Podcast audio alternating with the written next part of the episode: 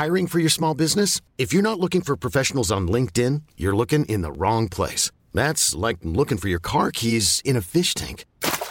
LinkedIn helps you hire professionals you can't find anywhere else, even those who aren't actively searching for a new job but might be open to the perfect role. In a given month, over 70% of LinkedIn users don't even visit other leading job sites. So start looking in the right place. With LinkedIn, you can hire professionals like a professional. Post your free job on linkedin.com slash achieve today. Soit.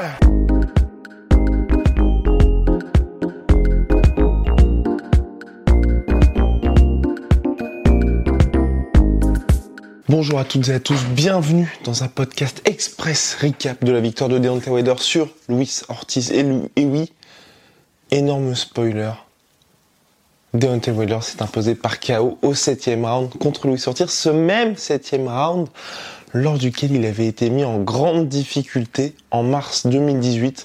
Lors du premier combat entre les deux hommes, c'était au Barclays Center, la salle des Brooklyn Nets. Mais voilà, cette fois au septième round, notre cher Deontay qui a d'abord, là encore une fois, été mis en difficulté, comme depuis le combat face à Louis Ortiz, où Louis Ortiz, et oui, dominait les débats au MGM Grand.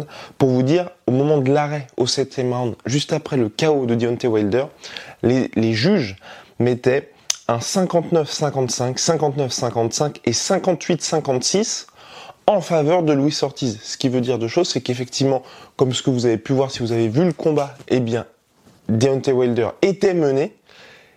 Et d'autre part, et c'est là aussi que c'est intéressant, les juges, enfin, voilà, allaient dans le sens de Louis Ortiz, même si c'était lui le B-side, puisqu'on sait toujours qu'en boxe, hein, quand on est l'organisateur, le promoteur, donc à savoir dans, ce, dans le cas présent, c'était Deontay Wilder, on est toujours un peu avantagé, mais là effectivement les juges étaient d'accord avec vous le public et puis bah, toutes les personnes qui voyaient le combat, Deontay Wilder perdait au point. Et donc ce qui est assez impressionnant avec Deontay Wilder, c'est qu'il montre là qu'avec un seul coup, il peut véritablement changer le combat. Pendant toute la durée du fight, sur les 7 rounds, c'était véritablement Louis Ortiz qui était le plus actif avec son travail en jab, avec son jeu de jambes, garder à distance Deontay Wilder. On a aussi pu voir, moi aussi c'est ce qui m'a un petit peu inquiété, plusieurs reprises Deontay Wilder être coincé dans le corner. À chaque fois, bon, ça c'est pas, ça n'a pas été dramatique pour lui, mais c'est vrai qu'il s'est retrouvé assez facilement coincé. Certes, il s'en sortait toujours, mais il n'y avait pas vraiment d'activité de sa part. Il travaillait pas en jab, il variait pas les zones. Il a véritablement commencé à travailler, mais là aussi, c'est euh, j'exagère presque dans mes propos, à se montrer un petit peu plus actif, justement à partir de septième round. Et il a fallu finalement qu'un coup sur un one-two ou euh, comment? Il y avait il y avait on va dire ce risque là en étant Southpaw pour notre cher euh, notre cher Louis Ortiz quand il allait se mettre en finichel après le jab de Deontay Wilder il pouvait y avoir une opportunité et c'est véritablement ce qui s'est passé. Il se met en finichel il y a une microseconde d'opportunité pour Wilder sauf que la rapidité la puissance fait que il a cette opportunité pour placer son énorme droite et là directement KO pour Louis Ortiz. Et ce qui est vraiment impressionnant, en tout cas moi ce que je trouve vraiment impressionnant, c'est que Louis Ortiz, on le sait, il était dans la forme de sa vie. Le mec est quand même ultra tanké. Et il a été mis KO, pas sur une frappe, on va dire, euh, au niveau de, au niveau de l'arcade, au niveau de la mâchoire, non. C'est une frappe au niveau du front. Ici, là où c'est le plus dur, finalement et ça vous donne quand même une idée de la puissance de Wilder, surtout que c'est la première fois où il touchait Louis Ortiz du combat.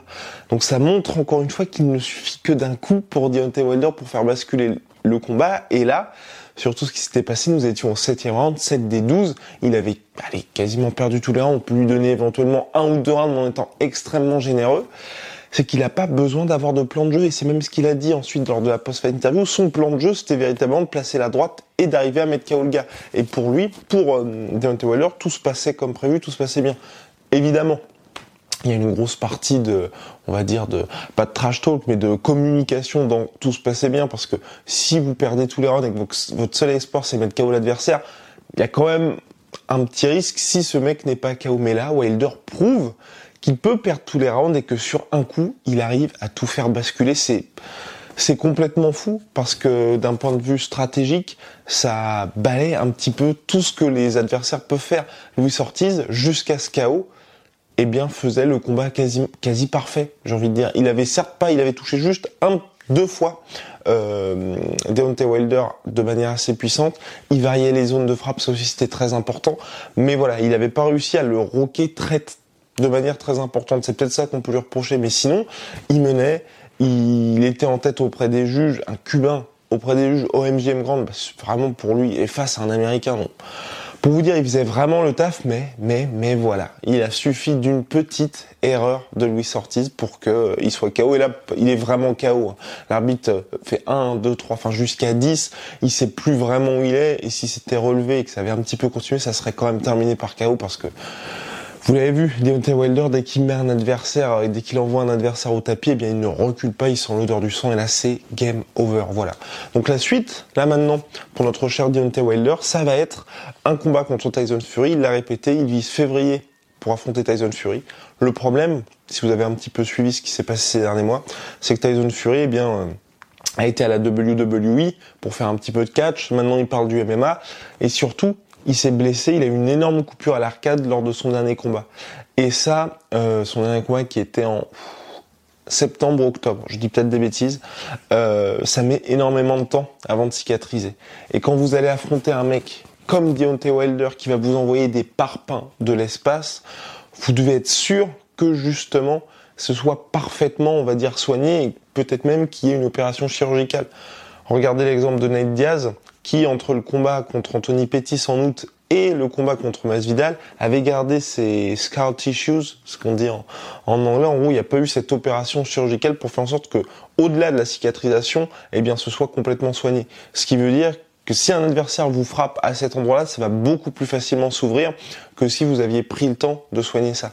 Et avant un combat contre Deontay Wilder, bon, je, pense que c'est plus judicieux pour Tyson Fury et comme toute personne, on va dire, normalement constituée, de se dire, ok, euh, je vais faire en sorte de tout mettre de mon côté pour éviter au maximum que sur un coup, il puisse m'ouvrir facilement ici parce qu'ensuite, bah, vous l'avez très bien vu lors du combat Tyson Fury contre... Euh, auto Aline, c'était assez compliqué quand même pour euh, pour l'anglais, surtout qu'il y avait un certain sens de l'urgence. À partir du moment où on a une coupure comme ça, les médecins peuvent arrêter le combat, donc il faut rester actif, il faut prendre un petit peu plus de risques.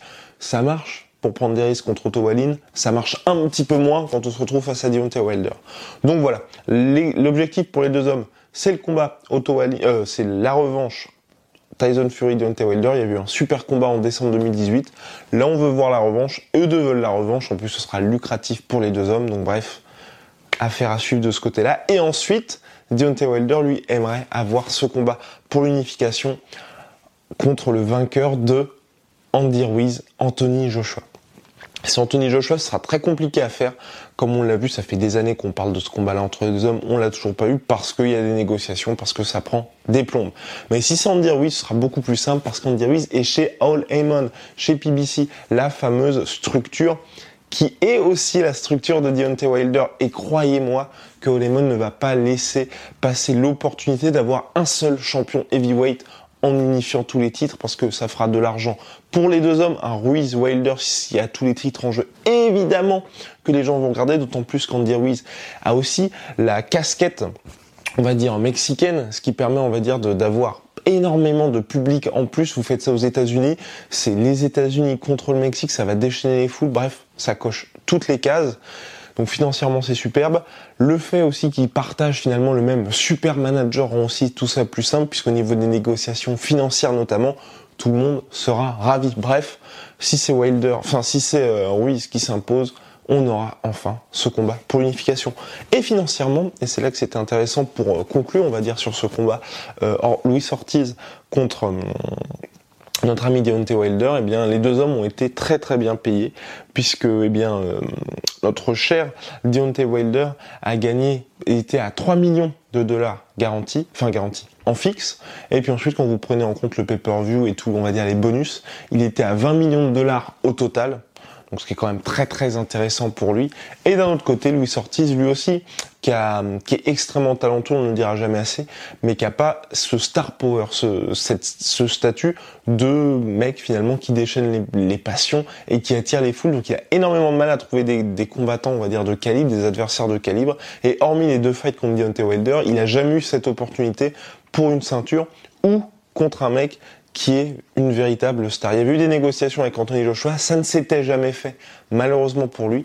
Et donc là, contre Wilder, il est à nouveau très bien payé puisqu'il a 1,5 million en fixe. Et quand on prend en compte, on va dire, tous les bonus, tous les bonus différents, il est à 7 millions. Donc voilà, c'était euh, très bien pour notre cher Louis Ortiz qui maintenant a 40 ans, cette deuxième défaite par KO contre... Euh, Deontay Wilder, je sais pas ce qui va se passer pour lui, mais c'est vrai que ça, il peut boxer aller encore deux ans, mais ça, s'annonce assez compliqué pour lui afin d'avoir une nouvelle chance mondiale. Ce sera pas contre Deontay Wilder parce qu'ils vont pas faire une trilogie après avoir perdu deux fois par KO. Faudrait un autre champion, une autre ceinture parce qu'il y a toujours le risque qu'il y ait un certain éparpillement, on va dire, des ceintures. On pense notamment à la WBO qui devrait ensuite destituer le vainqueur de Joshua Ruiz. Enfin bref, pour lui, il va falloir continuer à être actif, ne pas rechigner sur les salaires, ça, ça va être un petit peu compliqué parce qu'il faut quand même qu'il soit payé à sa juste valeur. Et puis euh, espérer qu'il y ait une des stars ou un des champions qui dise ok, bah, je t'accorde cette chance, même si vous, vous avez pu le voir hier soir, il reste très très dangereux. Voilà, on fera le point en détail sur ce combat avec une analyse technique avec euh, nos deux experts Rost et Polydomso ce dimanche, j'espère, ou bien euh, la vidéo arrivera lundi, ce sera bien plus en longueur. N'hésitez pas à vous abonner sur nos plateformes audio et nous balancer les fameuses 5 étoiles sur iTunes ou à nous écouter aussi vous abonner sur Spotify. Voilà, à très vite, merci pour votre fidélité. Soit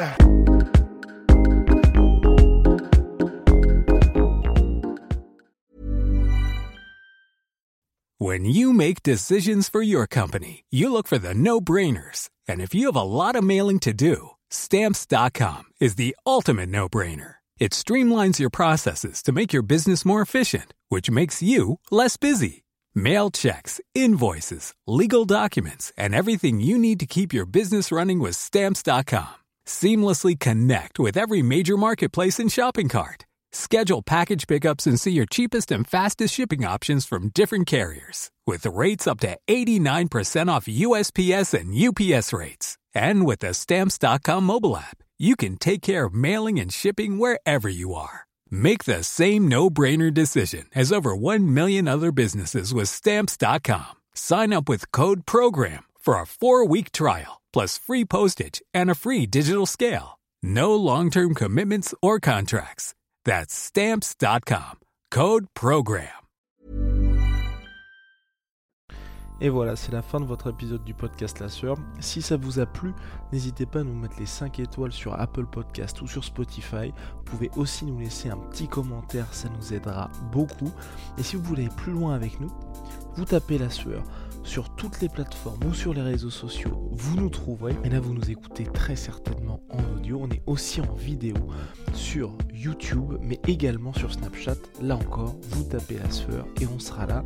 Merci de votre fidélité et à très vite pour de nouvelles aventures.